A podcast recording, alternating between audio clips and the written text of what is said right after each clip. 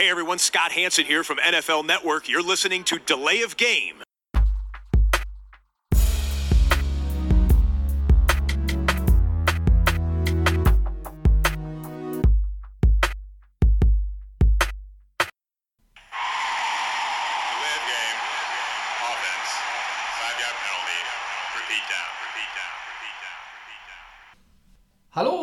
Und herzlich willkommen allen Football-Freunden und solchen, die es noch werden wollen. Hier sind die Jungs von Delay of Game. Es ist äh, Mittwoch, zum zweiten Mal hintereinander an einem Mittwoch. Ähm, wir machen das immer flexibel, gerade in der Offseason. Episode 25 steht heute an und wir sind zu dritt im Podcast Mekka von Düsseldorf Unterrad. Ich begrüße den Christian Hallo Tobi. und an meiner Seite in unserer Mitte den Max. Hallo zusammen. Und dann die Bierfrage. Christian. Äh, Ich bin heute an einem äh, Elephant Bier vorbeigelaufen von Carlsberg und wollte das mal probieren. Mit einem wunderbaren Elefanten auf der Dose. Okay, das sieht nach Starkbier aus, wenn ich die Dose da richtig. Ne? Das ist korrekt, ja. Ja. Und Max, wir haben Eine, eine große Flasche Schumacher Alt hier aufgemacht. ja, wo, weil morgen Feiertag ist und richtig, äh, genau. heute die Sonne scheint und es warm draußen ist, machen wir direkt die ganz große Vollkommen richtig. äh, auf. Ja, wunderbar. Damit ja Prost. Prost, ja. stoßen wir erst einmal an. Prost.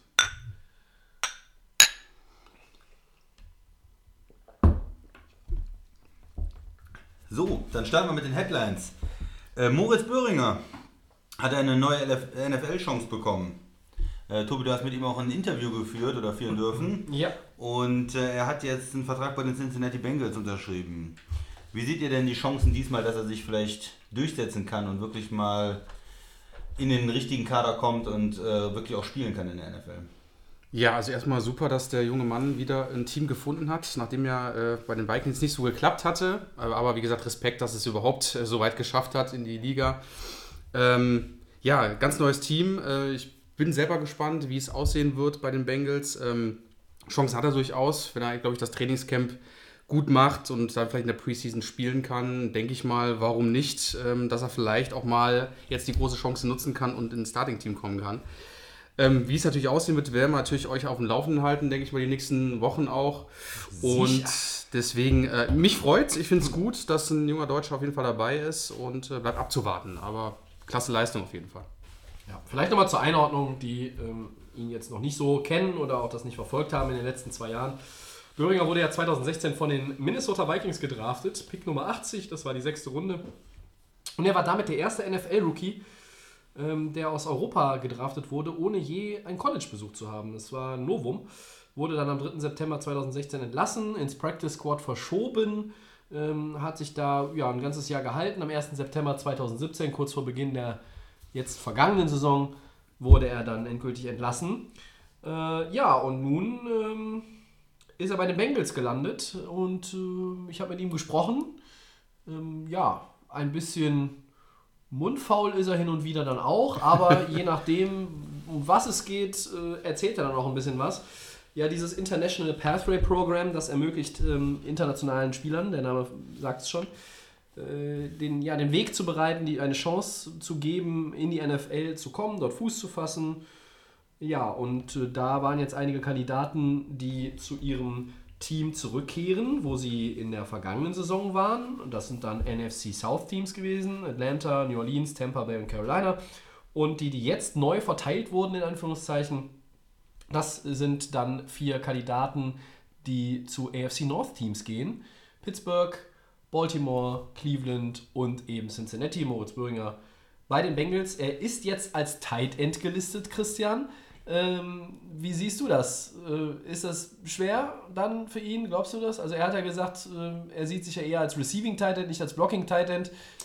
Ja, denke ich auch. Also, wenn man ihn gesehen hat und sich die Highlights angeguckt hat von seiner Karriere hier in Europa, äh, er ist ja, hat eine unheimliche Schnelligkeit eine oder eine Größe dann auch, äh, eine Masse und, und die Schnelligkeit, was ja eine super Kombination ist. Also dieses äh, Size-Speed ähm, Paket, was er da hat, ist einfach unheimlich gut und hat mit seiner ähm, Athletik und Physis da auch in Europa dominiert. Äh, Dadurch sind die NFL-Teams auf ihn aufmerksam geworden und er kann natürlich sicherlich auch Tight End spielen. Von, von seiner Statur bringt er das mit. Wenn er da noch ein bisschen in den Kraftraum geht, äh, passt das schon. Aber er ist natürlich, da er vom Receiver kommt, dann eher darauf ausgelegt, die, äh, die Bälle zu fangen und nicht so sehr inline zu spielen und zu blocken und so weiter. Ähm, ich denke, das ist mittlerweile in der NFL auch so ähnlich, die Position zwischen Receiver und, und Tight End. Viele Tight Ends, die als Tight Ends gelistet sind, könnte man eigentlich auch als Receiver listen. Also zum Beispiel Jimmy Graham, der jetzt bei den Packers spielt, der, der blockt ja auch nicht gern oder blockt auch nicht so viel.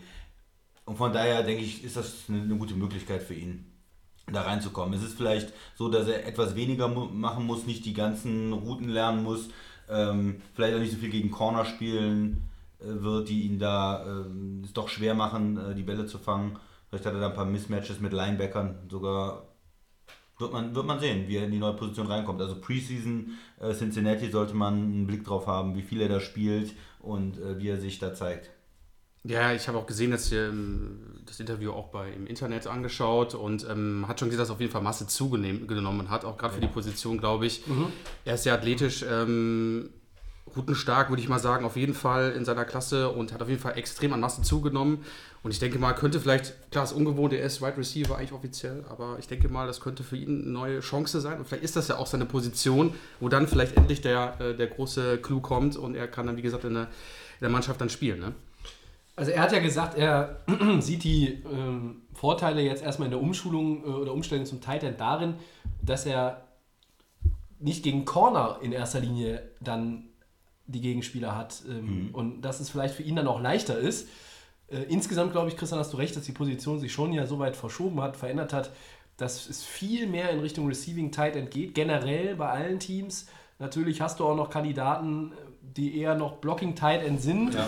aber ich sage mal, die sind dann, die haben eher weniger Spielanteile, wenn sie im Roster dann sind äh, und auch am aktiven Roster eines Spieltages sind, weil das dann an bestimmten Situationen nur, nur ist, wenn dann halt einfach auf einer Seite, weiß ich nicht, der Blocking Tight End noch neben den Left Tackle gestellt wird, damit man dann dem Running Back äh, oder dem Fullback vielleicht da nochmal einen zusätzlichen Blocker, Vorblocker hinstellen kann.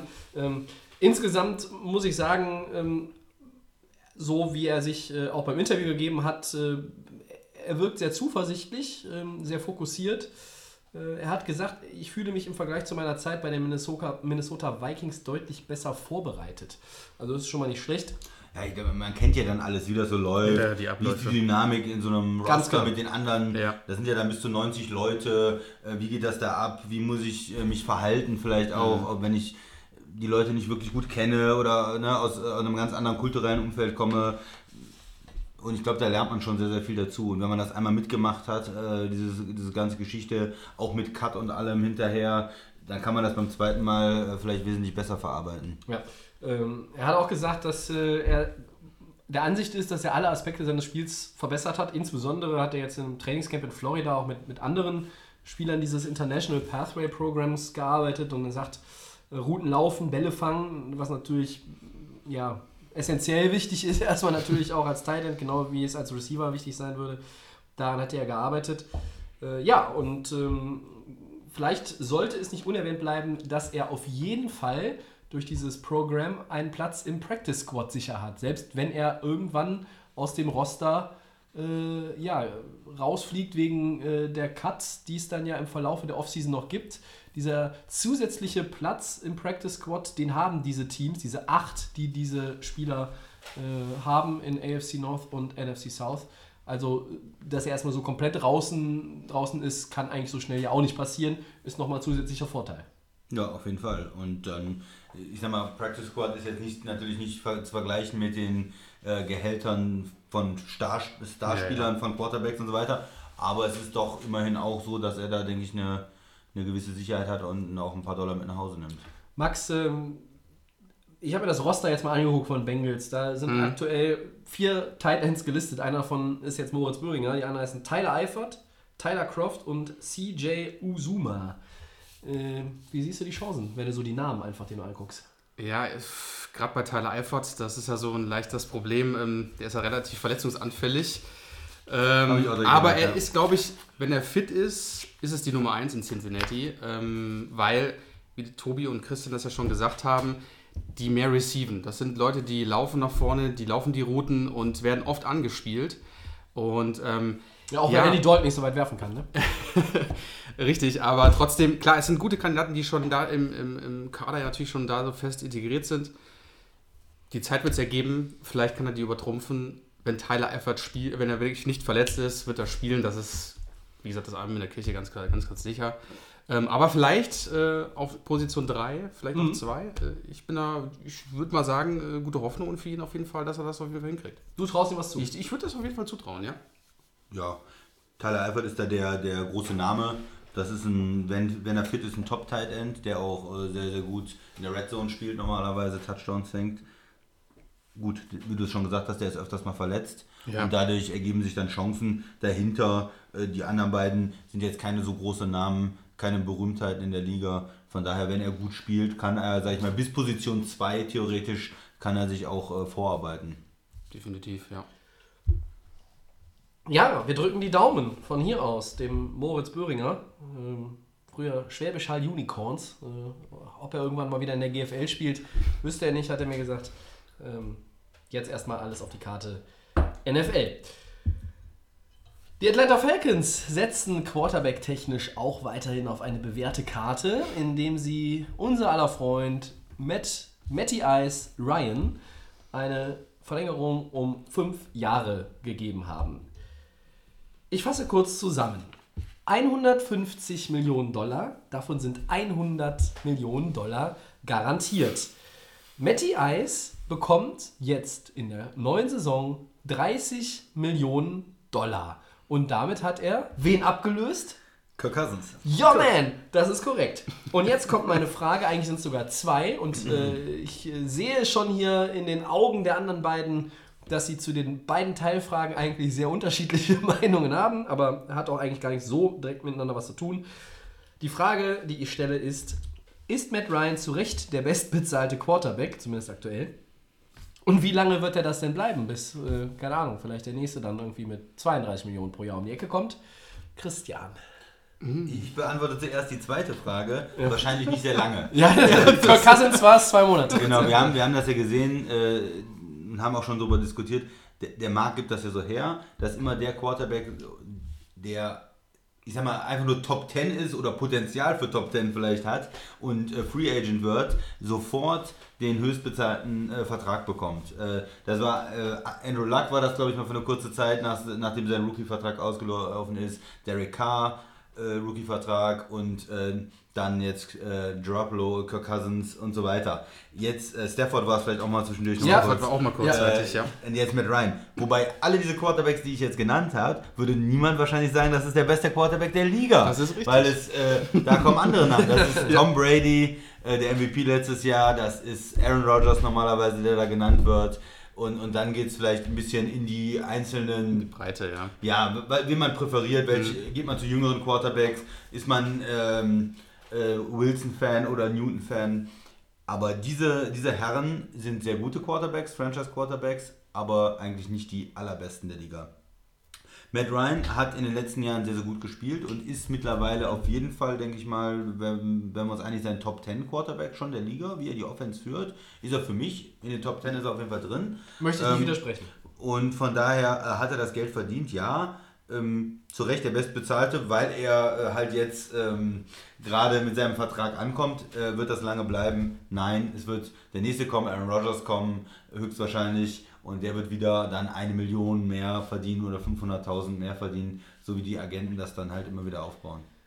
Max, deine Meinung? Ja, äh, mich wundert es mit den Gehältern ja nicht mehr. Das haben wir ja jetzt die letzten Jahre gesehen. Ähm, Der Christian verteidigt die Gehälter ja immer so ein bisschen. Ja, ich finde es ja mittlerweile, Ich- äh, es ist halt- bewegen wir uns in Richtung völliger Schwachsinn. ja, es ne? ist halt unfassbar, ähm, wie, viel, wie viel Geld es sich hier dreht natürlich. Ähm, klar, er ist auf dem Niveau relativ unter den Top 10. Ich würde sogar in Top 5 sagen.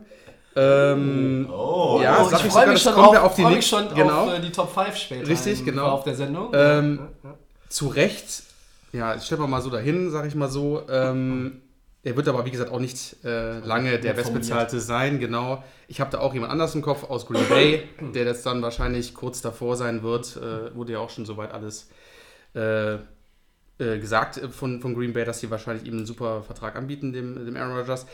Ich finde es okay, die, die Millionenbeträge wundert mich nicht mehr. Ähm, ist halt, wie gesagt, wahnsinnig viel Geld. Bei mir ist das so ein bisschen erstmal mit dem, ist er zu Recht der bestbezahlte Quarterback? Erste Frage.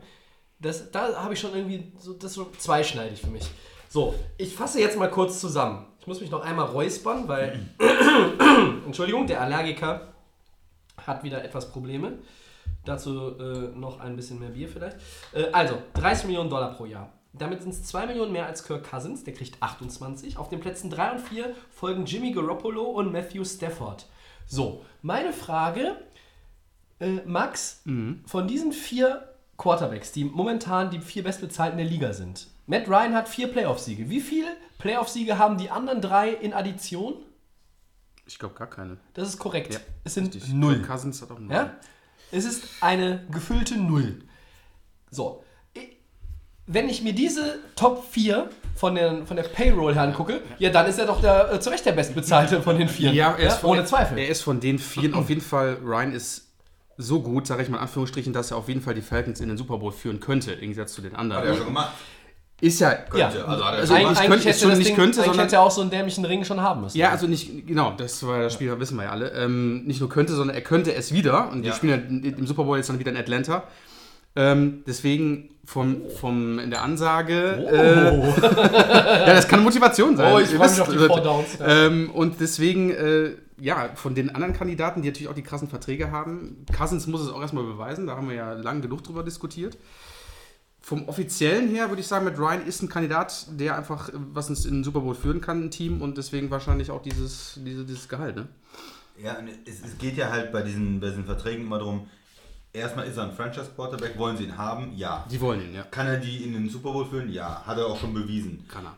So, und dann ist er noch jung genug, dass er einen langfristigen Vertrag kriegt? Ja. Und dann klingelt es ganz dick in der Kasse, weil alle, wenn er, wenn sie ihn gehen lassen würden und oder wenn sie den Vertrag nicht vorzeitig verlängern, dann freier Markt, dann sind Teams wie, weiß ich nicht, Cleveland, äh, die jetzt nicht mehr einen Quarterback suchen, aber die immer einen gesucht haben, aber es wird sich ja nächste Saison wieder herauskristallisieren, wer eigentlich einen Quarterback braucht. Und die würden ihn dann auch dementsprechend bezahlen.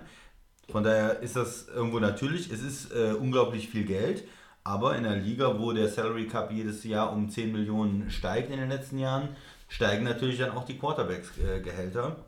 Und da sind wir jetzt bei 100 Millionen garantiert angekommen. Ja, das ist ja alles richtig. Aber äh, so das eine, wie gesagt, unter diesen Top 4 aktuell, ja, dann ist er zu, zu Recht der bestbezahlte aktuell. Ja, aber vier. eigentlich müsste das, in meinen Augen, müsste es eine ganz andere Hackordnung sein. Wenn ich überlege, wer meine Top 5 Quarterbacks sind, dann müssten die auch, also Sind die alle nicht bei den Top 5 Gehältern dabei? ja, das ist wohl, das ist wohl, ich habe jetzt die 5 nicht im Kopf, Ja, aber- äh, aber, aber ja, so, und der nächste wird wohl Aaron Rodgers sein, da schließe ich mich euch beiden Mhm. vorbehaltlos an.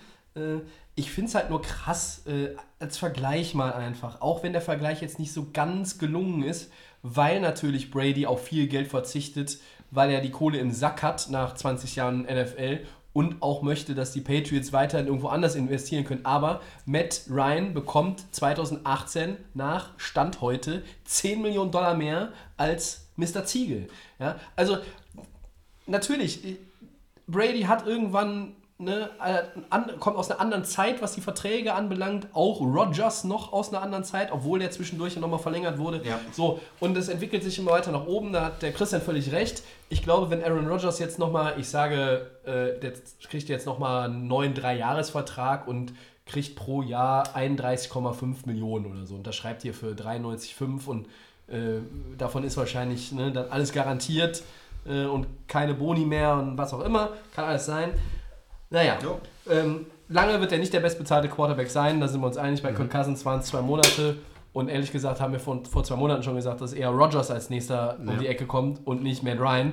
Aber da haben die Falcons jetzt auch mal Nägel mit Köpfen gemacht. Ist aus Sicht der Franchise in Atlanta sicherlich auch nicht das Verkehrteste. Nein, auch, weil wenn du früher dran bist, äh, kriegst du wahrscheinlich den günstigeren Vertrag. Wenn erst Aaron Rodgers unterschreibt, Dann kostet es wieder ein paar Millionen mehr. der das neue Level setzt, äh, schon bei 31, 30 Millionen, 31 Millionen, Völlig dann richtig. äh, kommt wieder Matt Ryan und, und will auch wieder einen hohen Vertrag haben. Das Ja. heißt, Ja. äh, bei den Quarterbacks ist es, wenn du dir sicher bist, dass es ein Franchise-Quarterback ist, dann guck, dass er lange unterschreibt, weil sonst wird es nur teurer. Oder du hast das Problem, was Washington hatte, du gehst mit Franchise-Tag, äh, Kirk Cousins, diese ganze Problematik und am Ende zerstritt, zerstreitet man sich und das Ganze geht auseinander. Ne? Da, und ich glaube, da ist Washington äh, mit den zwei Jahren Franchise-Tag äh, und der Situation jetzt auch nicht äh, besonders gut bei rausgekommen eigentlich. Ja, dann mache ich mal mit der nächsten Headline weiter. Und zwar, äh, die NFL verliert einen der besten Tight Ends von den Dallas Cowboys. Jason Witten geht nach 15 Jahren NFL-Karriere in Rente. Wir stellen uns natürlich die Frage, ähm, Bezug auf der Hall of Fame, ist er der beste Tight End der NFL-Geschichte? Ich fange doch mal mit dem Tobi an.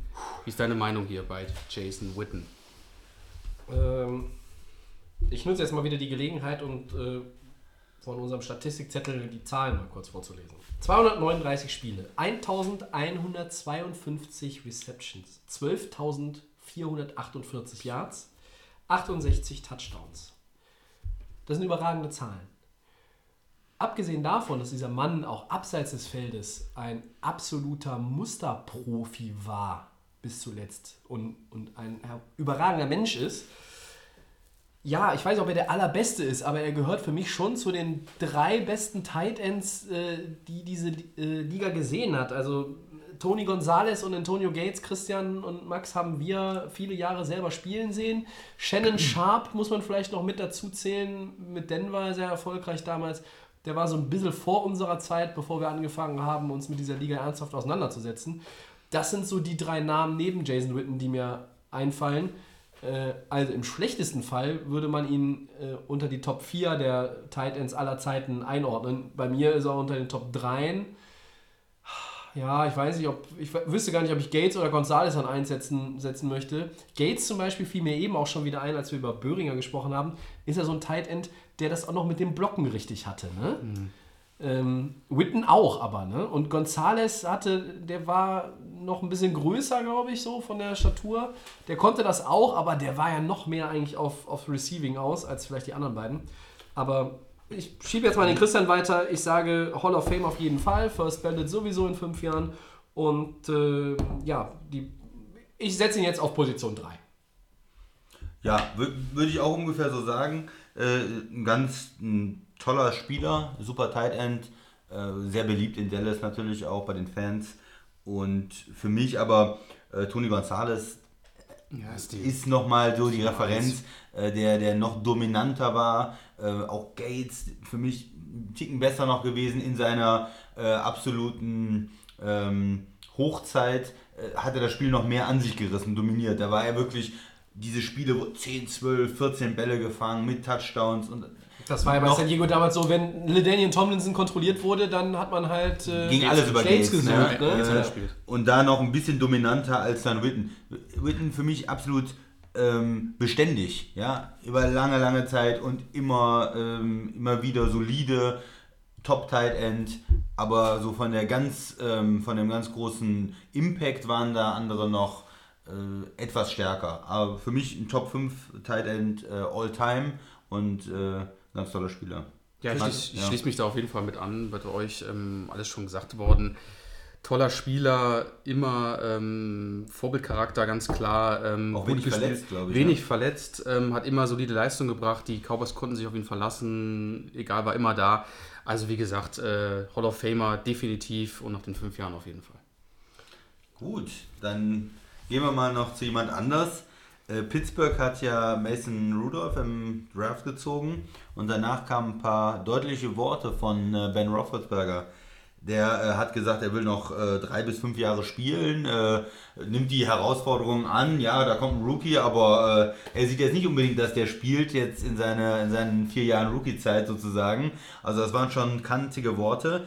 Ähm, wie seht ihr das? Wie bewertet ihr das? Kann er wirklich so lange spielen? Äh, sind das eher Sprüche oder ja, wie ist dieses Verhältnis dann auch vielleicht? Ja, Tobi, fange ich mal mit dir an. Alles gut. Ja, sehr der, gerne. guckt, der guckte so ein bisschen. Ja, ja, Er wollte ja. was sagen. Ja, ja. Also ich finde das an, ich finde das ehrlich gesagt heute die, das ist die interessanteste Headline, weil sie jetzt ist nicht an, an wirklich an Leistungsdaten oder was äh, sich orientieren, sondern hier geht es einfach um die Aussagen, hier geht es um, um die Einstellung von Big Ben zu seinem Team, zu seiner eigenen Karriere und zu dem Rookie Quarterback. Und ich bin ja ein großer Mason Rudolph-Fan, ähm, habe ich hier schon ein paar Mal in den letzten Monaten ähm, anklingen lassen. Ich finde, man muss auch da genau zwischen den Zeilen lesen. Big Ben hat gesagt, drei bis fünf Jahre würde er schon noch spielen. Das kommt natürlich einerseits überraschend, vielleicht mal zum Einhaken, weil es die letzten beiden Jahre immer so war, oh, vielleicht ich irgendwie Schluss, ich Ja, gehe nach Hause, reite genau. hier irgendwie Retiren auch auf dem Pferd in den Sonnenuntergang und was auch immer. Wobei jetzt in Pittsburgh, äh, na gut, da kann man das auch, egal. Du hast aber auch irgendwie noch daraus gehört aus den Aussagen jetzt, dass er gesagt, ja, äh, also wenn meine, äh, äh, wenn nichts passiert, meiner Familie und auch mein Körper mitspielt, dann sind diese drei bis fünf Jahre eigentlich noch mein Ziel. Das ist ja dann schon wieder ein What if, ja, so. Das ist das eine. Das zweite ist, dass er gesagt haben soll, also hat er auch gesagt, ähm, wenn er, die Quarter, wenn er der Quarterback für die Zukunft sein soll, ist das großartig, aber in meiner perfekten Welt wird das nicht allzu schnell eintreten. Und er hat auch noch gesagt, er hätte auch gar keine Lust, hier den Mentor zu spielen. Und Mason Rudolph, finde ich, der ist derjenige, der eigentlich in der Situation da mit Verein, mit Roethlisberger auf der anderen Seite und auf der dritten Seite Mason Rudolph, ist der Rookie-Quarterback im Grunde genommen derjenige, der am reifsten reagiert hat, der einfach nur ganz cool gesagt, naja, wenn ich hier der erfahrene Quarterback wäre und da käme einer, dann hätte ich wahrscheinlich genau dieselben Sätze gesagt. Das ist eine überragende Antwort für einen von Anfang 20, der auch noch in meinen Augen der höflichste NFL-Profi äh, aller Zeiten sein wird, möglicherweise. Ähm, ja, ich bin großer Mason Rudolph-Fan. Ich bin aber auch seit 15 Jahren ein begeisterter Zuschauer von Big Ben, wenn er auf dem Feld steht. Ja, ähm, ich glaube nicht, dass das Thema äh, lange noch ein großes Thema ist in Pittsburgh. Der hat da jetzt ein bisschen rumgepoltert. Aber äh, ich meine, die Hackordnung ist klar. Der hat Bock zu spielen. Ist er fit, spielt er, ist er die Eins. So, ne? Und wenn er den nicht an die Hand nehmen will. Ach, ich glaube, da gab es mal noch einen, der saß in Green Bay hinter so einem Typen ständig auf der Bank und kam nicht dann. Oh Mann, ne? muss der Und- gut sein. Bist du da überzeugt von dem Ja. Mason Rudolph? Und- Und der wird jetzt schon, der geht gleich Nein, nein, ich ziehe, ich ziehe nicht den Vergleich zwischen Mason Rudolph Nein. und Aaron Rodgers, aber ich ziehe den Vergleich zur Situation. Brad Favre hat auch nicht Aaron Rodgers an die Hand genommen und hat, hat gesagt, ach komm, ich führe dich mal hier durch, äh, durch unser Trainingsgebäude und, und, und hier durchs Verwaltungsgebäude und dann zeige ich dir mal irgendwie die Umkleidekabinen und zeige dir mal ein bisschen, wie es im Playbook, wie ich das mache. Nein, hat er auch nicht gemacht. Und hat Aaron Rodgers geschadet? Nein. Da möchte ich mal einhaken. Das ist auch, glaube ich, manchmal in den Medien wird das falsch gesehen ein bisschen. Äh, Das ist ja ein ganz hartes Geschäft.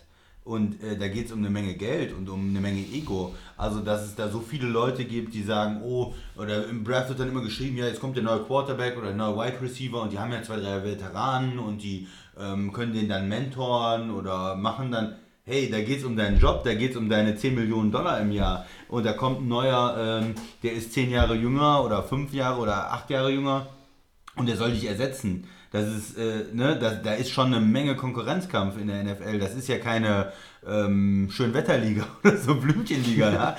äh, ich meine, bei einem Quarterback wie ähm, Big Ben, der alles erreicht hat, der wirklich jetzt schon am Ende seiner Karriere äh, steht, der kann das vielleicht auch ein bisschen, äh, ein bisschen lockerer eigentlich sehen. Aber sonst in den Positionen ist eine Menge Konkurrenzkampf drin und da werden die Rookies nicht alle äh, in Watte gepackt, sondern da werden die auch richtig äh, hart rangenommen und da wird richtig auch gegeneinander gearbeitet, weil es ist dein Konkurrent um deinen Job, um dein Geld ne? und um deine, deine Bestätigung und um deine Karriere. Ich Max, sehe das so ein bisschen anders, weil ich Ja. sage, ähm, Ben Roethlisberger ist an einem Punkt angekommen, letzte Saison haben wir es gesehen, war verletzt, ähm, kann nicht spielen. Er ist in einem Alter, wo es jetzt langsam auch da geht, okay, ich muss jetzt mal irgendwann Platz machen. Also ich ver- 36. Genau, also ich verstehe... Ähm, hat er, ist er letzte Saison wirklich auch ausgefallen? Hat er letzte Saison... er hat doch kurzzeitig, ja nicht, er hat nicht viele Spiele, also er hat ein paar Spiele, die wichtigen hat er auch in Playoffs noch gemacht. Er, Er hat dann er hat dann mal- irgendwie die letzten sieben Spiele hat er auf jeden Fall 350 Yards und drei Genau. Touchdowns im Schnitt gehabt. Richtig, also wie gesagt, er ist eine Granate, keine Frage. Aber ich finde so, da kommt ein junger Typ, wer auch jetzt immer, auch wenn es die anderen noch die anderen Backup-Quarterbacks sind, aber ich finde, er muss irgendwie auch trotzdem so eine Art Führungsrolle spielen. Meiner Meinung nach, er weiß jetzt ganz genau, okay, da soll noch irgendwie eine Verletzung kommen oder was auch immer, dann ist das Thema mit drei bis fünf Jahren, hat sich dann auch wieder erledigt. Aber kann man die Führungsrolle nicht auch, indem man sich so positioniert und darstellt, kann man, ist das nicht auch Führungsrolle? Das heißt, dass der das Ehrgeiz dann mehr kommt. Ja, kann natürlich auch wieder so eine Masche sein, ganz klar.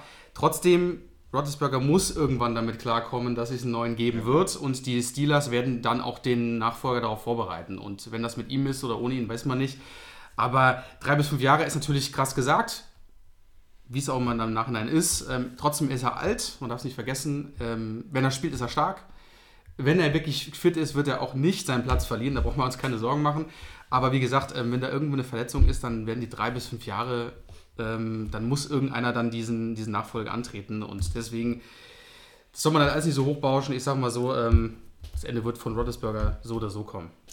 Vielleicht noch zu dem anderen Satz, den er gesagt hat.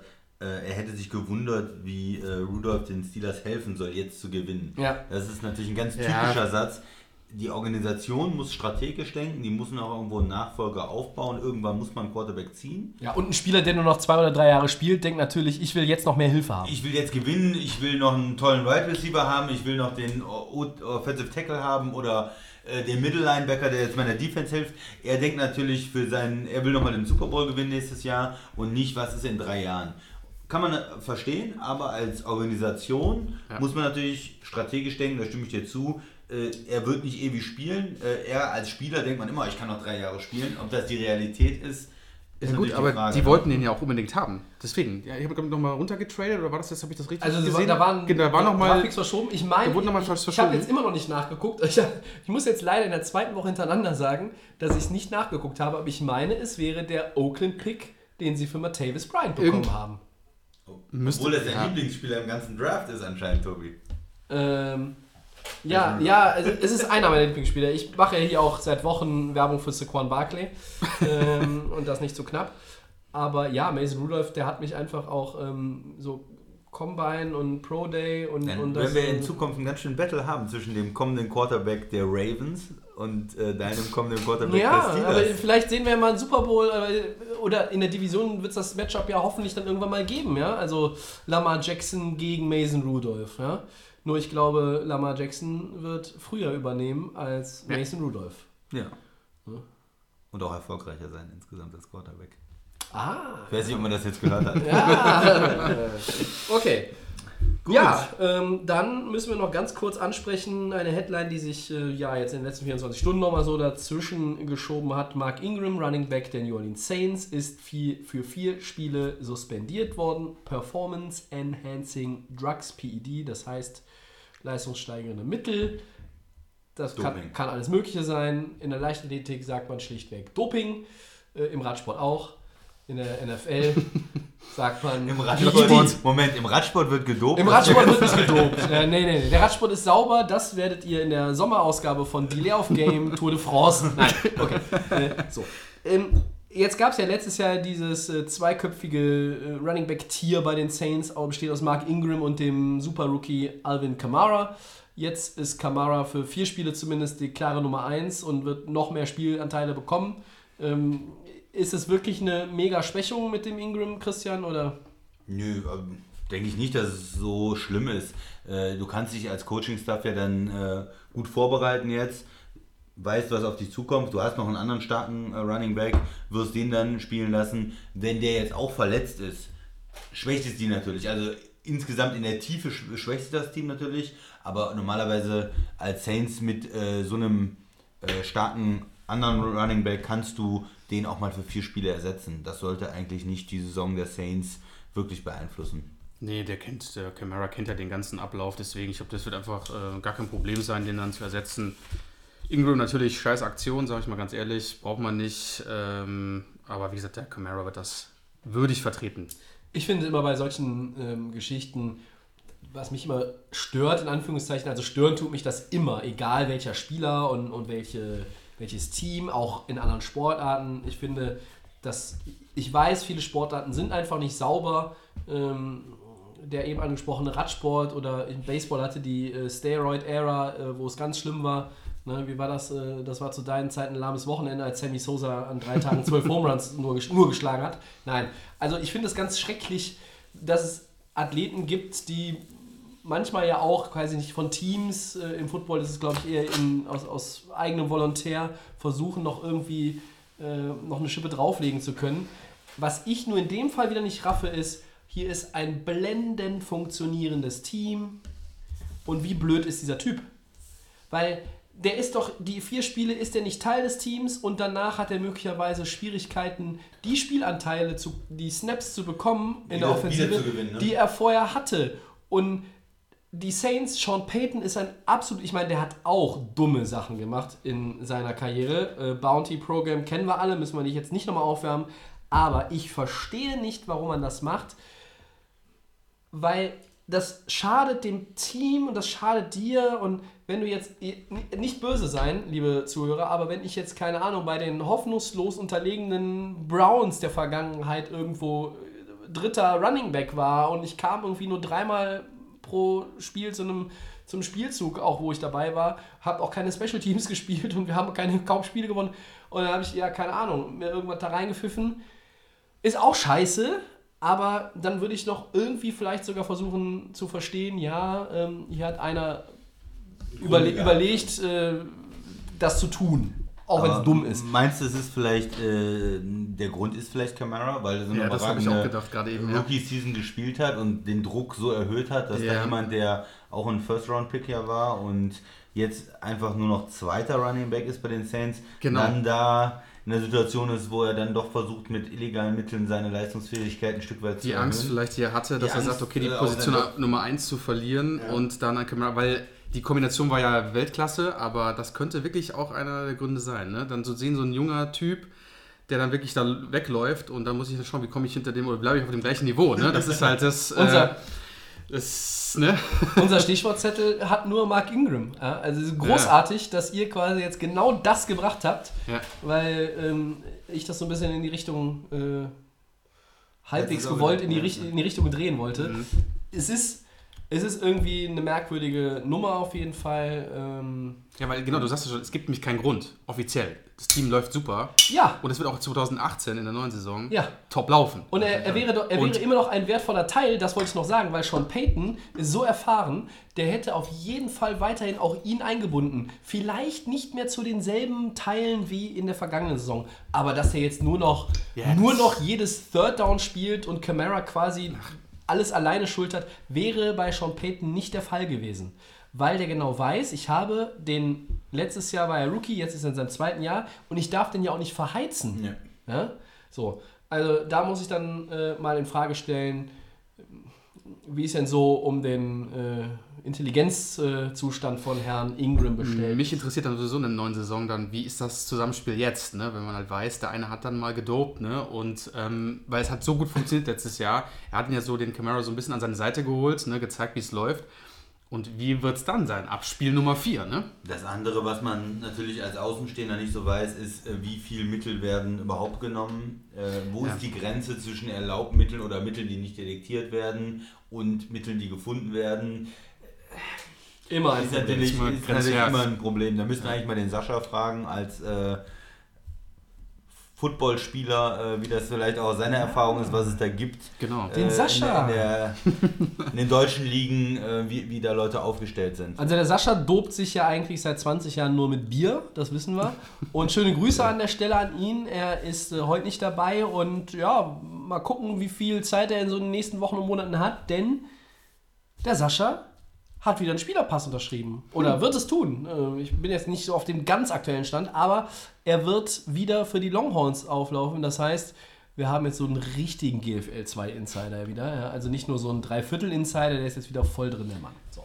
Er wird wieder Center spielen auch. Ähm, ja, oder Oder Guard. Guard. Oder Guard. Okay. Okay. Äh, wenn ich jetzt richtig informiert bin. Ähm, damit schließen wir die Headlines. Mann, gab viele Headlines heute. Ja. War was los? Keine langweiligen. Nee. Off-Season und dann Immer was los. Headlines. Ja. Bei uns ist immer was los. Ja, dann machen Was wir machen doch- wir jetzt? Ja, unser ähm, beliebtes Segment natürlich auch. Wir hauen einen raus, also ich hau einen raus.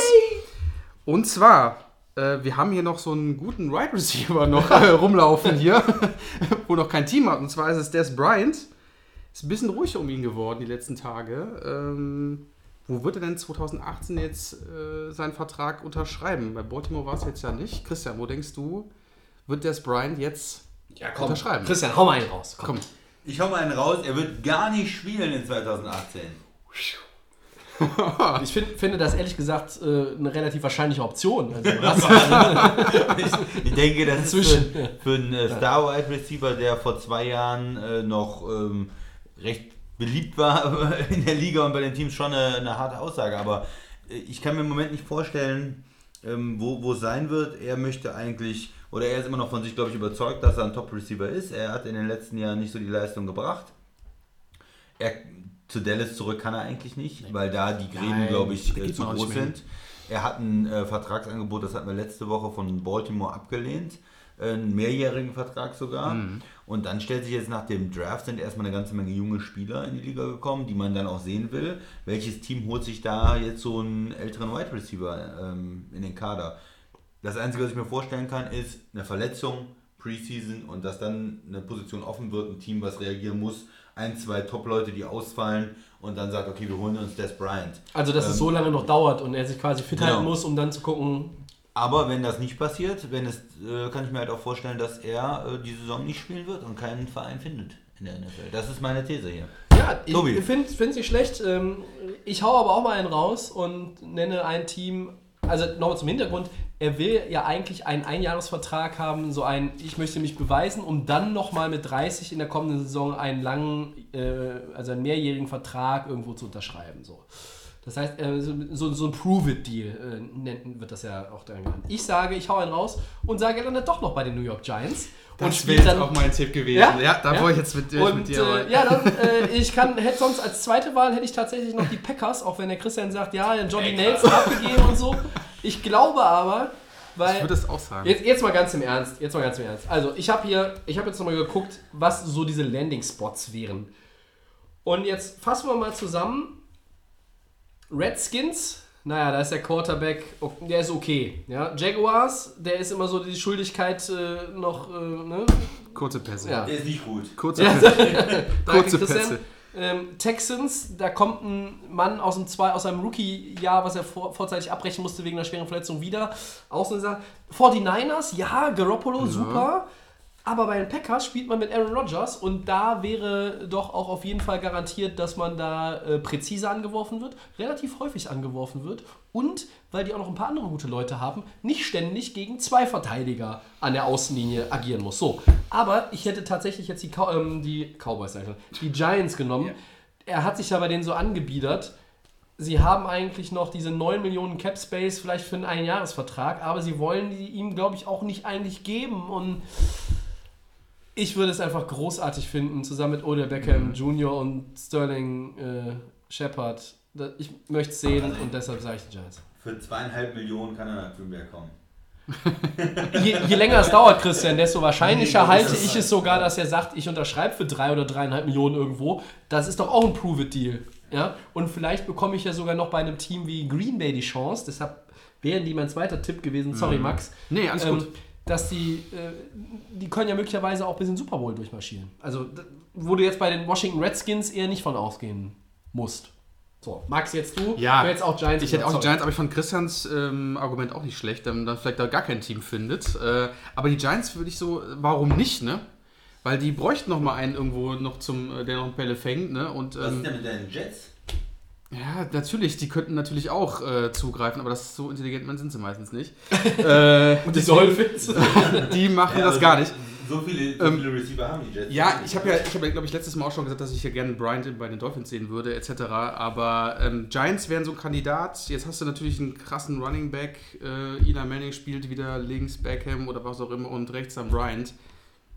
Warum nicht? Ein Die haben Jahresvertrag. noch einen soliden Tight End, die haben noch Jalen Ingram haben Brent die da. Marshall, die haben Richtig. auch noch Sterling Shepard, also Und, und die haben die nicht? O-Line verbessert, Christian. Ja? Aber immer noch keine rechte Seite für die O-Line. Ja, die haben die O-Line verbessert. Nimm das hin. Und die, und die Giants wollen den Super Bowl gewinnen. Und warum nicht mit so wollen einem den Super Bowl gewinnen. Ja, natürlich. Alle wollen den Super Bowl Die wollen alle, gewinnen. aber gerade Aber die. Christian hat mal gesagt, der Super Bowl wird in der Offseason gewonnen. Ja, aber- so, wenn du jetzt der Sprite noch dazu holst, dann machst du doch einen richtigen Schritt in die Richtung. Genau. Trotzdem, äh, Giants würde ich einen guten Kandidat halten, aber Christian fand ich auch nicht so schlecht, könnte vielleicht auch gar nichts Ja. werden im Vertrag, ne? Also, Um das mal nebenbei zu sagen, die Giants werden nicht den Super Bowl gewinnen. Ja, das sagst Ja, du. also 31 Teams werden ihn nicht gewinnen. Ja. Also wenn der, wenn, wenn der Super Bowl-Sieger ist eigentlich klar. Also wer die Offseason gewinnt, äh, ist ja so der Transport deiner Stimmt, äh, du ja Message gesagt. von vor ein paar Wochen, gewinnt den Super Bowl. Und dann müsste ich eigentlich hier schon müsstest mit einem Partykrönchen sitzen. Ja, du, du musst nur gucken, äh, was man vielleicht denkt, wer die Offseason gewonnen hat und wer sie hinterher wirklich gewonnen hat. Ja. Das sieht man erst hinterher. Ja, ne? Das ist ja das Problem. Ja. Also man muss nicht einfach irgendwelche überteuerten Cornerbacks oder äh, Defensive Liner äh, sich besorgen. Das reicht noch nicht, Tobi. Ja. Andere traden hoch und äh, Okay, welches NFL-Team hat die beste Offense? Ja. äh, Komm, hau mal eine raus, Das Max. machen, Max, das machen wir so ein bisschen vor dem Hintergrund, das sei nochmal äh, erklärt, so nach Free Agency und Draft jetzt, ja. Also was glaubt ihr, auch mit, mit äh, äh, was wir letztes Jahr gesehen haben, wer hat die beste Offense? Ich würde immer, äh, nicht immer, ich, ich würde einfach sagen, ich habe jetzt zwei Teams so, im, die, die Pittsburgh Steelers habe ich so im, im Visier nächstes Jahr auf jeden Fall. Ähm, Levan Bell, Antonio Brown, die, die geben, glaube ich, immer garantiert irgendwie ähm, einen Push nach vorne. Und New Orleans habe ich dann trotzdem auch, ähm, auch mit Camara, mit, mit Thomas. zwei Teams. Das ist Ja, äh, ich soll es ja kurz und knackig machen. Ich sage einfach mal, die Steelers ähm, sind für mich ganz vorne mit der besten Offense dabei. Also, wenn man jetzt rein von den Leuten geht, die gedraftet wurden, die in der Free Agency geholt wurden und was auch schon da war und wie, was sie an Yards per Game oder auch in Punk Punkte pro Spiel letzte Saison gemacht haben, gibt es so ein paar Kandidaten, die müsste man jetzt eigentlich nennen. Aber ich nenne die jetzt alle nicht, sondern ich hau jetzt mal wirklich einen raus. Es dauert. Ja, ich gucke auf unsere, auf unsere Helmtabelle und ich wollte, ich hatte kurz überlegt, ob ich die New York Giants sage, aber da würde ich wahrscheinlich hier, würde mir hier der Stecker gezogen werden. Ähm, ich hau aber mal einen raus und sage, ich sag die LA Chargers. Ja, die waren stark letztes Jahr auch. Ja. Die waren schon relativ Ja. weit oben, aber Ja. also, man würde so andere noch mehr ähm, verorten. Ich sag die LA Chargers. Und der Christian ist jetzt dran und ich überlege mir nochmal, warum ich eigentlich LA Chargers genommen habe. Ich, eine gewagte These. Ich nehme einfach das Team, das im äh, Super Bowl über 500 Yards an Off, äh, Offense hatte. Das sind die Patriots. Ja? Man kann sagen, es ist eine gewagte These, weil es ist ein sehr, sehr alter Quarterback. Äh, Sie haben jetzt Probleme äh, in der O-Line auch. Sie haben ihren Left Tackle abgegeben, sie haben ihren Running Back abgegeben, sie haben Receiver abgegeben. Von daher ist es nicht einfach natürlich, dass man äh, sagen kann, die werden immer weiter diese Offense haben. Aber ich glaube, die haben in den letzten Jahren es geschafft, jeden zu ersetzen. Solange Brady da ist, solange Gronk da ist, haben sie eine super Offense. Ich sag die Patriots. Okay. Ist das gewagt? Weiß ich nicht. Ja, ja deine, deine Vielleicht Meinung. mit der Erklärung dazu. Ähm, ja, warum habe ich die Chargers genommen? Ähm, nicht, weil sie mich jetzt im Draft mega überzeugt haben, der erste Pick war ja ähm, ein Safety, sondern weil ich einfach glaube, äh, Melvin Gordon, gesunder Keenan Allen und ähm, dazu Kollege Philip Rivers, das, äh, die können, glaube ich, noch mal eine Schippe drauflegen. Ich glaube, die waren letztes Jahr noch nicht so, also die waren schon auf einem waren- hohen Level, aber die waren Ja. noch nicht im sechsten Gang. Und wenn die im sechsten Gang schalten, dann traue ich denen sowas zu, wie die Rams letztes Jahr hatten, so mit knapp an die 30, um die 30 Punkte pro Spiel. Und die Defense von den Chargers war auch nicht so schlecht. Die war sehr, sehr gut. Äh, das führt mich auch direkt zur nächsten Frage. Wir müssen ja die andere Seite beleuchten. Ähm, und Max, du darfst jetzt zuerst wieder Ja, ja, ja, ja. Welches NFL-Team hat denn jetzt die beste Defensive? Ja, ich schwank ja zwischen zwei Teams, aber ich sag mal, die Jaguars bleiben es, auch wie letztes Jahr. Ich hätte noch die Rams gesagt, aber ich hau einen raus. Die Jaguars werden definitiv äh, wieder eine krasse Defense haben. Und äh, das ist, wie gesagt, äh, die werden den Schwung mitnehmen von letzter Saison und werden natürlich wieder krass äh, spielen, ganz klar. Christian. Ja, ich sag mal die Rams. Ja, die Rams haben so viel getan in in in der Defense. Äh, Die haben Spieler ausgetauscht, die haben ihre Cornerbacks geholt, die haben die D-Line unglaublich verstärkt. Und äh, es wäre eine Enttäuschung, wenn die nicht die beste Defense der Liga wären dieses Jahr. Also es müssen die Rams sein. Der Druck. Die werden die zweitbeste Defensive der Liga. Oh, jetzt Ah. hau einen raus.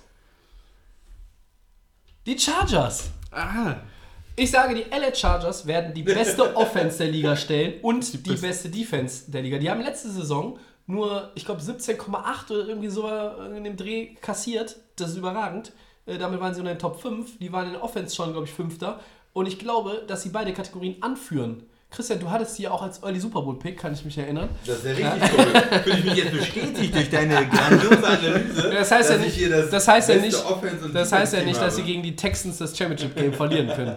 Ähm, so, nee, also ich normalerweise jetzt mal ernsthaft Offense würde ich sagen, ja Saints, vielleicht Steelers. Ähm, Moment, du hast ja schon. Viel- Offense sind wir schon durch mit ja, ja, vielleicht Eagles, ja, aber dann nehme ich die Chargers. Und in der Defense kann man natürlich sagen Vikings oder Jaguars oder auch die Rams. Ah, da sage ich auch Chargers. Ich sag Chargers und Chargers. Schöne Grüße an den Sascha. Da freut er sich. Ja, sie wird aber dann wieder meckern, weil keiner Eagles genommen hat. Aber die sind vielleicht insgesamt das beste Team, zumindest so vor der Saison. Ähm, ja, gut. Äh, Dann haben wir wieder so ein paar äh, verrückte Sachen oder auch nicht so verrückte Sachen erzählt und machen weiter mit unseren Delay of Game Top 5. Zuletzt aufgrund des Drafts, Draft-Vorschau, Draft-Nachlese ähm, aus unserer Liste geflogen und nach Head Coaches und Running Running Backs. Achso, da war ich nicht da, glaube ich. Ja, machen wir heute Quarterbacks, weil ja heute Matty Ice Jubeltag ist. Eure Top 5 Quarterbacks. Wer möchte einen Anfang von euch beiden? Der Christian soll. Ich der Christian anfangen. Okay, erstmal fand ich es sehr, sehr schwer, Quarterbacks. Ähm, die fünf besten wirklich zu nennen. Ein paar Leute, die äh, vielleicht genannt sein müssen und die bei mir aber rausgefallen sind, ist äh, Mr. Mr. Wentz aus Philadelphia. Da habe ich einfach zu wenig bis jetzt gesehen. Der hat vor seiner Verletzung ganz toll gespielt. Reicht bei mir nicht. Luck, verletzt zuletzt, reicht nicht. Watson, toll gespielt bis jetzt, aber natürlich dann verletzt, reicht auch nicht. Und äh, dann habe ich festgestellt, dass ich eine Liste von ziemlich viel alten Quarterbacks habe. Aber ich habe mir die Frage wen hätte ich jetzt beim letzten Super Bowl, äh, das ist ja das letzte Spiel, was wir alle gesehen haben, am, am liebsten als Quarterback gehabt. Und da ist die Reihenfolge folgendermaßen. Ähm, ich gehe mit äh, an 5 äh, mit Drew Brees äh, von New Orleans, äh, der ja für mich äh, immer noch äh, extrem gut gespielt hat, auch in den Playoffs, auch gegen Minnesota. Äh, tolle Leistungen gebracht hat und die ganze Saison extrem erfolgreich äh, spielt. Dann äh, an 4 nämlich Russell Wilson von Seattle, den ich, den haben vielleicht manche nicht drin, ganz vorne. Für mich, trotz der widrigen Umstände in Seattle mit dieser grausamen O-Line die letzten Ja. Jahre, mit diesem schlechten. Running Game, äh, macht er da immer noch irgendwas aus nichts. Er wird viel gesackt, er hält auch den Ball lange, aber das ist halt auch eine Situation, wo er ähm, Probleme hat, äh, weil ja, es ist nicht die beste Offense, äh, nicht die besten Möglichkeiten für ihn sind, aber ohne ganz, das ganz große Talent in der Offense äh, bringt er da eine tolle Leistung.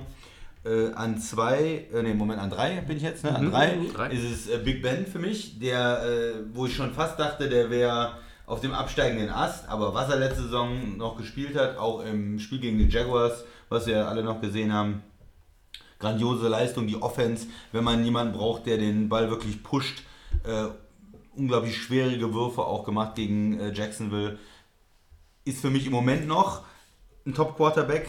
Auch bei Breeze denkt man ja jederzeit könnte das sich verändern, aber im Moment ist er da noch ganz vorne dabei.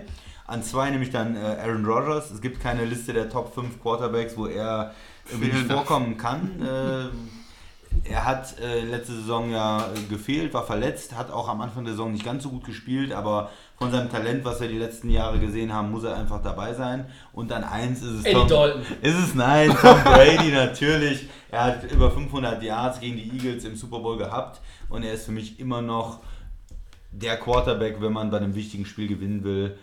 Hat eine großartige Leistung gebracht. Ich kann selber nicht glauben, dass er in dem Alter noch die Leistung bringt. Aber er hat es gemacht letztes Jahr wieder. Ist für mich die Nummer 1 im Moment immer noch an NFL Quarterbacks.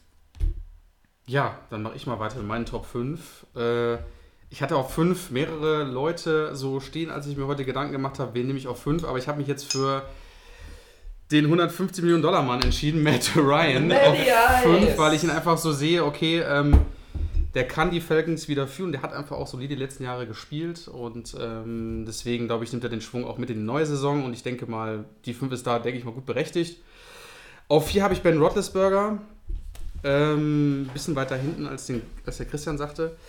Ja, ich bin Ähm, auf drei, ja, auf genau, vier. ist auf vier. Ähm, kam wieder stark zurück, wo man kurz gefehlt hatte. Ähm, immer auch in dem Alter noch Wahnsinn, was der wirft, wie viel Yards und wie er die Spieler dann immer noch anspielen kann. Also klasse. Da auf drei habe ich Drew Brees genommen. Ähm, einfach das Gesamtkonzept von ihm, wie er sein Team motiviert, was er für ein Führungsspieler ist, was überhaupt allgemein er für ein Typ ist und wie toll er Football spielen kann. Also keine Frage. Und das immer noch im höchsten Niveau. Auf zwei habe ich Aaron Rodgers. Ganz klar. Ich freue mich schon, wenn er wieder zurückkommt und äh, hoffe, dass er das, wie gesagt, mit seinem Team weit, weit schafft. Ähm, deswegen für mich ganz klar die Nummer 2 und auf Nummer 1. Jetzt kommt aber Andy Dalton. Natürlich ist es Jay Cutler auf der Nummer 1. Oh. Nein, natürlich nicht, Leute. Ähm, es ist Tom Brady. Ähm, was soll man zu ihm noch sagen? Er ist einfach, was er die letzten Jahre geleistet hat in New England, ist einfach Wahnsinn. Und auch wenn keiner ihn groß mag, trotzdem ist er einer der krassesten Quarterbacks und deswegen war ganz klar die Nummer 1. Tobi. Darf ich zum, zum, Ja, nur- gerne. gerne. Nur, nur äh, zu, zu Matt Ryan, der, der ist bei mir auch da gewesen. Ich habe mir die, die Zahlen letztes Jahr nochmal angeguckt und wenn man nur auf letztes Jahr guckt, auf die Zahlen, dann muss man ihn eigentlich in der Top 5 haben. Also von daher finde ich es stark, dass du ihn da reingeschrieben hast. Ich habe bei ihm immer, wenn ich ihn sehe, so ein komisches Gefühl. Also ich, er ist für mich immer noch nicht so ganz, er ist in den Top 10, aber bei mir nicht so in den Top 5, so 6, 7 vielleicht auch mit... Ähm, mit Leuten wie, wie Newton dann oder so. Ich, ich Genau, bin ich immer da noch so ein bisschen, ein bisschen gespalten bei ihm. Ja, ich aber hatte auch den- finde gut, dass du ihn auf die 5 gesetzt hast. Ja, ich hatte auch mit Wilson nochmal so im, im Zwiespalt auf der 5, aber ich habe jetzt einfach so gesagt, okay, ähm, was kann einem im Team jetzt im Moment in der Zukunft auch reißen, denke ich mal, auf die 5 auf jeden Fall ganz berechtigt. ist gar, kein, gar keine Frage.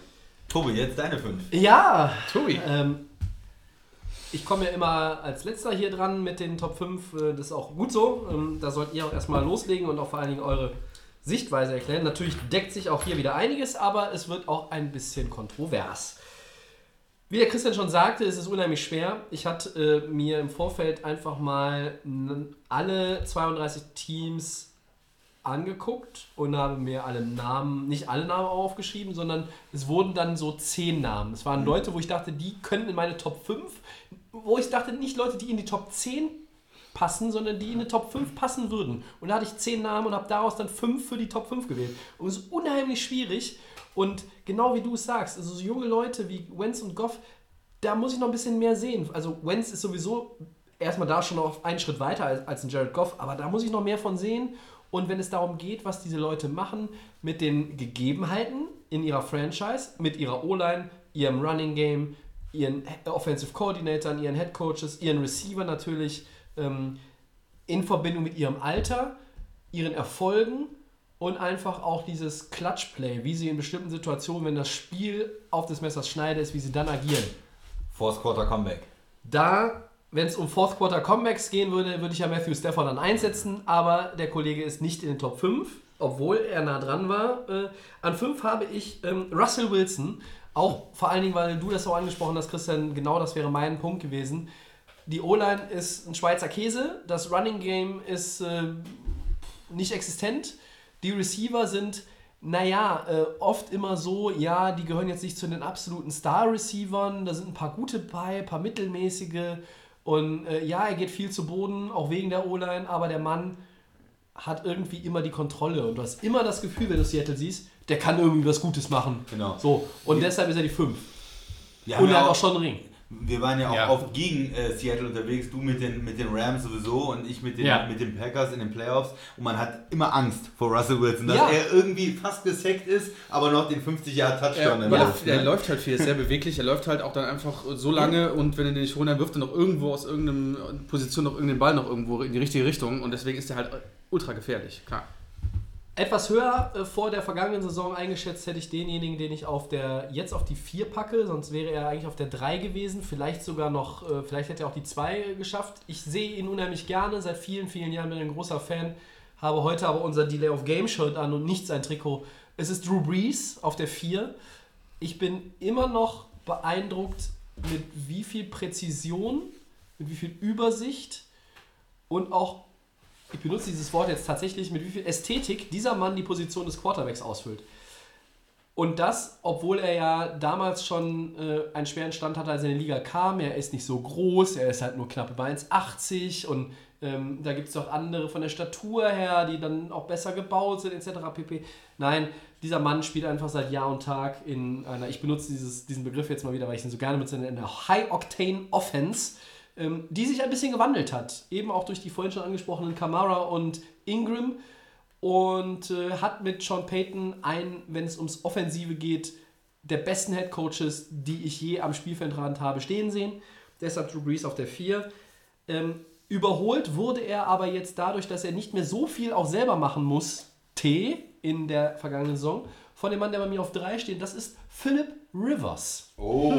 Ein Quarterback, der äh, mit Drew Brees gemeinsam im Kader der äh, San Diego Chargers, Sascha, wir haben es gesagt, San Diego Chargers gestanden hat. Und dann ging Brees weg, er ging nach New Orleans und Rivers durfte endlich übernehmen. Hat ja auch ein bisschen hinter Drew Brees warten müssen.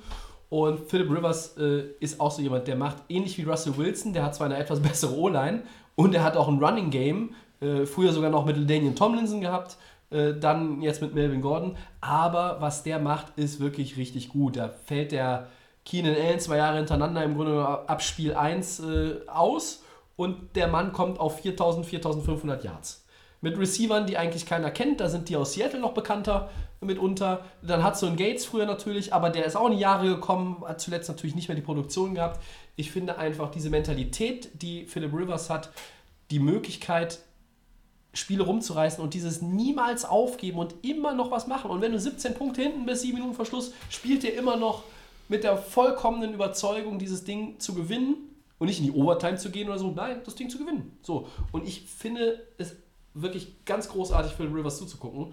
Und naja, höher kann ich ihn aber nicht packen, denn die anderen beiden, die ihr an 1 und 2 hattet, hatte ich auch an 1 und 2. aber meine 2 ist Tom Brady. Oh! Ja.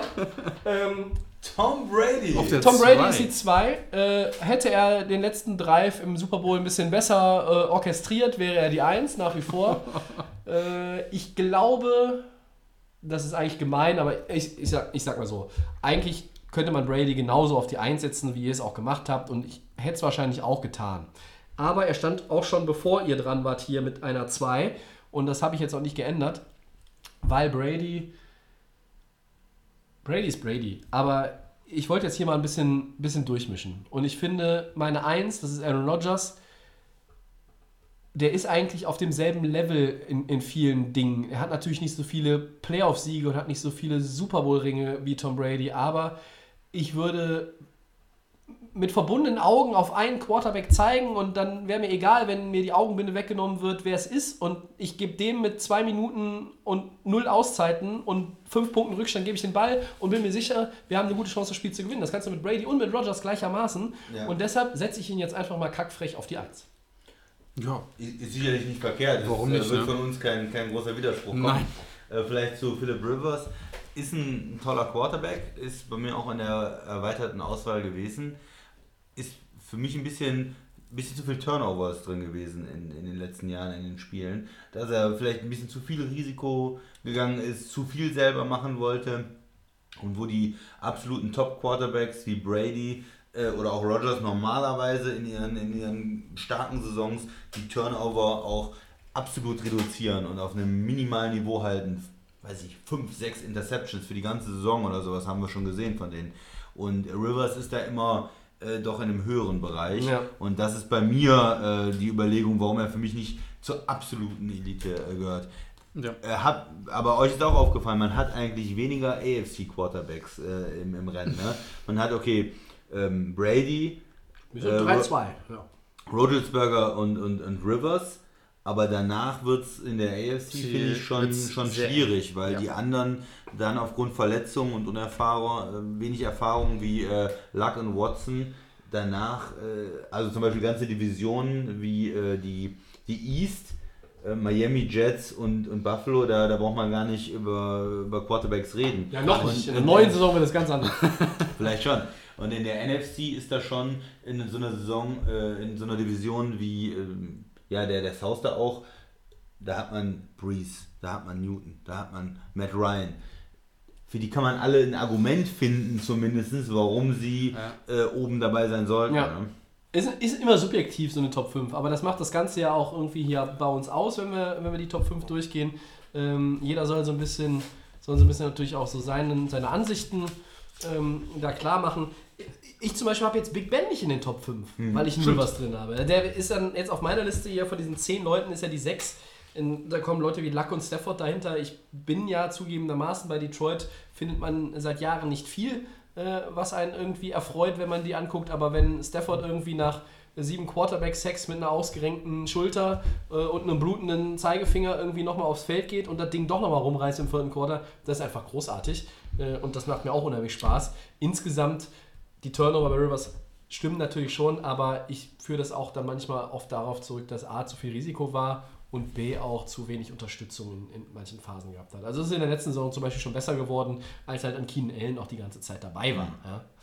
Wo, habt ihr äh, Doug Prescott irgendwo äh, in der Überlegung gehabt oder wo läuft er bei euch so in den Top 10? Nach dem Rookie-Jahr, äh, wenn er das bestätigt hätte, hätte ich gesagt, äh, müsste er irgendwo in, hätte er auf diesen 10 hier landen müssen. Ist er nicht. Da stehen noch bei mir, ähm, wen habe ich nicht aufgezählt? Matt Ryan. Den anderen verschweige ich jetzt lieber, dann kriege ich da wieder Beef für. Äh, aber den packen wir dann äh, bei der nächsten Top 5, wenn die Saison halt rum ist. Äh, vor allem Max und ich packen den dann in die Top 5, das ist Eli Manning.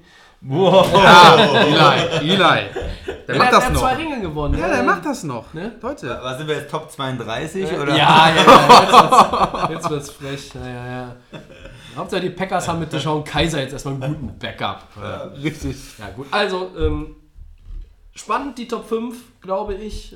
Nächste Vielleicht Woche auch Jimmy G nächstes Jahr. was anderes. Äh, dabei. das ist auch so ein Kandidat, Das da kann man natürlich ah. jetzt auch sagen. Aber warum War nehmen wir den nicht? weil- Weil, war er nur sieben wenig. Starts War gehabt zu wenig hat. wie Nur sieben. Starts. Da Ja. sind die, die, die können es vielleicht in nächster Zeit werden, die können da hochkommen, aber die sind noch nicht so weit, dass man wirklich sagen kann, man verlässt sich 100% in einem Super Bowl, in einem Drive mit noch zwei Minuten zu spielen auf diese Spiel Spiele, Ja. aber man hat zu wenig gesehen von Ja, ihm bis jetzt. Ne? definitiv. Ja, ähm, dann So. sind wir bei den Four Downs angelangt. Schon. Schon, ja, ja. Die Zeit fliegt. Erstes Down. JJ Watt, Defensive End der Houston Texans, sagt, er fühle sich großartig in der Reha. Wird Watt 2018 ohne Verletzung bleiben und durchspielen? Max. Ja. Wow. Er wird definitiv spielen. Der ist heiß. Der will jetzt endlich die komplette Saison durchspielen. Nach der Verletzung letztes Jahr. Und ich bin davon überzeugt, dass er dieses Mal äh, die wirklich alle Spiele durchspielen wird. Und äh, sein Team natürlich zu den Siegen führt, weil die Texans wollen ganz weit nach vorne kommen und er wird das machen. Christian? Ich würde es mir wünschen, ich würde es mir wirklich wünschen, aber, Aber ich bin, da kommt das Aber. Ja, ich bin sehr skeptisch, dass jemand, der jetzt so verschiedene Verletzungen gehabt hat, äh, Rückenprobleme und diese ganzen Sachen, dass er durchspielt. Ich glaube es nicht. Ich glaube nicht, dass er eine Saison komplett äh, die ganzen Spiele macht. Ja, also Ja, einfach, man- man kann's- tut mir einfach leid. Ja, ist ja ich, okay. Ich würde mich freuen, wenn er durchspielt. Man sieht es vielleicht in der Preseason, aber ich denke mal, jetzt ist er, hat er wahrscheinlich selbst die Nase voll und ähm, will wahrscheinlich jetzt endlich mal wieder Vollgas geben. Ähm, deswegen, also. der Wille kannst, ist da. Der, der, der Wille ist da. bestimmt, Ähm, wenn ich einen äh, sage, wer Bock hat, ist es eher, der aktuell nicht spielt, in Anführungsstrichen. Ähm, aber ja, kann sein, dass es wieder zu einer Verletzung führt. Tobi. Ich schließe mich dem Christian an. Äh, nein, aber ich, ich muss das noch ein bisschen erläutern. Also ähm, 2016 hat er drei Spiele gemacht, letzte Saison waren es fünf. Und in seinen fünf ersten Jahren in der NFL hat er kein Spiel verpasst. Und ich glaube, dass er dieses Jahr nicht komplett durchspielen wird. Er wird zwischendurch vielleicht mal Zwicks im Rücken oder so. Äh, aber ich traue ihm schon zu, dass er 12, 13, 14, vielleicht sogar 15 Spiele, dass er nur eins ähm, aussetzen muss. Der wird schon den Großteil der Saison diesmal spielen. Aber nach der Frage, die gestellt wurde, äh, durchspielen, muss ich sagen, nein. Aber ich glaube, wir reden ja wirklich nur über ganz wenige Spiele, die er mal vielleicht wegen einem Wehwehchen verpassen wird. Ich glaube, dass er schon überwiegend der Saison, über, überwiegenden Teil der Saison fit sein wird. Bleiben wird. Okay. Zweites Down. Carolina haben äh, Carolina Panthers, die haben den Running Back CJ Anderson äh, verpflichtet, einen Vertrag gegeben, einen Jahresvertrag. Äh, guter Move für beide Seiten, Max?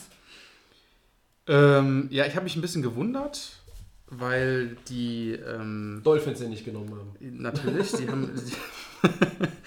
ähm, die Panther haben ja jetzt äh, letzte Saison auch den, äh, also im letzten Draft sich den McCarthy geholt, die haben den Stewart.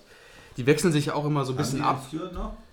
Müsste, glaube ich, noch. Wurde es released? Ja. Okay, dann entschuldige ich mich. Äh, ähm, gut, dann muss ich meine These wieder umändern, weil dann sage ich, okay, ist vielleicht ein ganz guter Backup für McCarthy, weil in Denver hat er eigentlich relativ gut gespielt, hat 1000 Yards auch dort gelaufen. Ähm, ist okay. Ist, ist ein guter Move für Ist- beide Seiten, ist- für in, mein, in meinen Ja. Augen. Äh, Christian McCaffrey geht in sein zweites Jahr. Ähm, ich glaube, dass man einen, einen Veteran Running Back an seiner Seite wie Stewart weiterhin benötigt. Carolina hat einen gebraucht. Und CJ Anderson braucht ein Team, wo er auch entsprechend äh, eingebaut werden kann. Das wird bei den Panthers der Fall sein. Guter Move für beide Seiten. Ja, ja. Ich bin, ich bin nicht so mega begeistert äh, vom, vom Spieler. Ich bin nicht so ein riesiger äh, CJ Anderson-Fan. Mich hat er in Denver nie so hundertprozentig überzeugt, vom Stuhl gerissen. Äh, ja, ich glaube auch, sie haben ihn gebraucht. Ähm, McCaffrey kann man nicht äh, zumuten, nur durchzuspielen und die ganze Zeit der Every Downback zu sein. Von daher ist es, ist es gut, aber ich äh, glaube auch nicht, dass er in Pro Bowl kommt, oder? Dass er jetzt Nee, das- wirklich, das- ja, dass er jetzt wirklich äh, das Ruder rumreißt. Aber es ist, ist okay. Wir können auf jeden Fall ein paar Yards laufen. Das ist auf jeden Fall. Da gehe ich auch fest von aus. So, ähm, das nächste Down haben wir hier. Ähm, geht um die Seattle Seahawks. Ähm, bei denen ändert sich ja einiges in der Defense. Und zwar haben sie jetzt Defensive End Cliff Averill entlassen. Ähm, wir fragen uns, ist das okay? Überraschung, Tobi? Es ist, es ist nicht überraschend. Nacken-OP, Reha, das Karriereende droht und die Seahawks sparen 7 Millionen an Cap Space. Fall abgeschlossen. Richtig. Christian? Ja, genau, ist nicht überraschend. Seattle hat ja vielleicht, um das noch dazu Und der ist zu- 32, habe ich noch Ja, vergessen. äh, sowieso auch die, Die Defense wollen- angefangen umzubauen. Genau. Die haben verschiedene Spieler entlassen. Die, die ändern einiges und da war das keine Überraschung, dass sie den auch nicht mehr weiter verpflichten. Ja, kann jetzt nicht viel groß dazu sagen, weil hat alles schon super gesagt. Ja. Ähm, Siehst du auch die, so. wollen, die wollen einfach äh, wahrscheinlich jetzt komplett neu umstellen, junge Spieler holen und deswegen sind die Alten raus. Viertes Down. Ja, Hail Mary sozusagen. Weil wir ganz weit nach vorne gucken und kommen müssen. 13 Wochen ist es her, Christian, haben wir in Episode 11 unsere ganz frühen Super Bowl 53 Picks für den Februar 2019 genannt. Ähm, ich kann noch mal kurz sagen, für die, die sich nicht erinnern, ähm, ich musste noch mal, um sicher zu gehen, nachgucken, was dein zweites Team war. Eins wusste ich. Du Ja. hattest gesagt Packers gegen Chargers und ich sagte Rams gegen Texans. So, jetzt haben wir die Free Agency hinter uns und den Draft und wir werden das Ganze noch mal vor dem Saisonstart in unserer ganz großen Saisonvorschau natürlich thematisieren. Aber jetzt ist die Möglichkeit, den Pick zu ändern, ihn gleich zu lassen. Wie ist dein Pick? Und der Max gibt quasi jetzt das erste Mal in dieser Offseason seinen Super Bowl Pick ab und ich komme dann gleich auch noch. Christian? Ja, ich bleibe natürlich dabei. Ja. Also ich habe heute gelernt, die Chargers haben die beste Offense der Liga, die beste Defense der Liga und haben den drittbesten Quarterback der Liga. Also das ist doch Wahnsinn. Da bleibe ich doch bei dem Pick. Ist doch großartig. Und die Packers, die haben äh, den besten Quarterback der Liga, habe ich vom Tobi gelernt. Und von daher bin ich mit dem Pick total Also zufrieden. du weißt nur, wer dazwischen Und- steht, ne? zwischen diesem Finale. Ne? Ja, das ist der okay. Ziege wahrscheinlich. Äh, und, und bleibe jetzt bei Packers Chargers erstmal. ja, okay. Gut, dann gebe ich meinen Tipp auch mal ab. Lass dir, lass dir Ähm, Zeit. Du darfst es jetzt ganz ausführlich auch erklären, weil Ja. du hattest ja in Episode 11 des Podcasts, Also- warst du nicht dabei. Sonst habe ich ja gesagt, dass immer die Patriots meistens im Finale stehen. Diesmal sage ich aber, das scheitert diesmal ähm, in der neuen Saison. Und ich lege mich auf das Match fest Pittsburgh Steelers gegen Green Bay Packers. Das ist mein Tipp für ähm, den Super Bowl. Ähm, Steelers, denke ich mal, die werden es weit bringen. Ähm, die Patriots, denke ich mal, diesmal wird es wahrscheinlich mal im Halbfinale nicht so weit kommen, dass sie jetzt in den Super Bowl einziehen. Packers sind für mich bereit, Aaron Rodgers kommt zurück. Das ist für mich eigentlich, ich freue mich echt drauf und das ist für mich der Tipp. Steelers, Packers im Finale. Keine Dolphins. Äh, 2050 unterhalten. Wenn dann mal der richtige Quarterback kommt, ja. Ja, meiner war Rams gegen Texans. Ähm, ich ändere den jetzt Ja, tatsächlich. musst du ja, aber jetzt musst du ja, ne? ich- Die, die Rams behalte ich drin. Aber Aber jetzt nicht auf die Chargers gehen. jetzt ja, muss er, ja, er muss auf die Chargers gehen. Eigentlich, eigentlich, müsste Muss ich, er. eigentlich müsste jetzt die Char- Ich habe ja gesagt, es ist ja nicht auszuschließen, man führt kat also äh, kategorisch äh, Offense, Defense die ganze Saison, aber das, man kann ja trotzdem das Championship Game oder was auch immer verlieren. Äh, man kann auch damit schon, weiß ich nicht, das Wildcard Game verlieren. Ne? Ist ja trotzdem irgendwie möglich. was mich bei den Texans, ich nehme die Texans raus, weil mir jetzt ihre Offseason nicht wirklich und ich nehme jetzt mal eine andere Sportart und Lothar Matthäus, die hat mir nicht wahnsinnig imponiert, die Offseason. Und auch der Draft hat mir nicht imponiert. Das liegt natürlich auch daran, dass sie erst ähm, Runde 3. äh, 68, glaube ich, den ersten Pick hatten. Ähm, sie haben zwar gute Bewertungen bekommen für ihren Draft, ja, hm, hm, hm, aber ich so in jeder Runde auch andere Leute, die mir vom Talent irgendwie auch besser so für Houston gefallen hätten, deshalb nehme ich die Texans raus. Jetzt muss ich natürlich überlegen, welches AFC-Team ich da reinpacke. Na, der Max äh, hält hier gerade sein Dolphins-Logo in die nicht vorhandene Kamera. Nee, das muss ich dann leider. Ich wechsle auf Rams gegen Jaguars. Jaguars. Oh.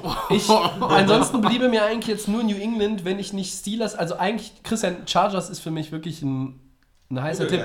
Ich, ich fände das habe ich ja auch schon mal gesagt, ich glaube sogar auch äh, in, bei dem Podcast vor, äh, ich glaube, es sind jetzt dann äh, 13 Wochen, äh, ist es her, dass, die, dass der LA Bowl, das wäre natürlich ein Schlag in die Fresse für die gesamte ja. Liga. Der Goodell und die ganzen Nasen holen dann irgendwie zwei Teams nach LA, weil eins nicht reicht. Und zwei Jahre später spielen die im Super Bowl gegeneinander. Da ist dieses komische Stadion, was die sich dann irgendwann mal teilen sollen, noch gar nicht fertig. Das wäre ein Knaller. Ähm, halte ich für möglich. Ich halte aber jetzt wirklich auch alle sechs Teams, die wir hier, also fünf verschiedene sind es ja, die wir in unseren drei Picks haben, für wirkliche Favoriten. Mit Favoriten. Keiner nennt jetzt äh, gerade bei uns Patriots oder Eagles, Vikings auch nicht, Saints nicht. Äh, Jacksonville, äh, haben die jetzt nochmal auf Quarterback was gemacht? Dass du jetzt Tipp da, äh, Nee, aber Drew die haben eine Brees gute, eine gute? Defense. Ah, Die haben eine okay. gute Defense. Der Quarterback ist wer? Wer ist da nochmal der Äh, Quarterback? das ist äh, Blakey Bortles. Aber möglicherweise Wow. verletzt sich noch ein Receiver. Und weißt du, welchen Receiver die dann kurz vor dem Saisonstart noch holen? Der ist Bryant. Ah, genau. der kann den Quarterback auch nicht retten. Ja, okay. Das ist Zukunftsmusik, aber deshalb machen wir diesen Spaß äh, beim vierten Down ja auch. Damit sind wir am Ende für die 25. Episode von Delay of Game. Ich bedanke mich bei allen fürs Zuhören. Wir bedanken uns bei allen fürs Zuhören. Ich bedanke mich bei Max. Vielen Dank. Ich bedanke mich wie immer beim Christian. Gerne. Und wir weisen wie immer darauf hin, at Delay of Game NFL bei Twitter, bei Facebook. Wir sind bei Soundcloud zu erreichen, bei iTunes und Christian bei The Fan FM. The Fan FM, unseren geschätzten Kollegen.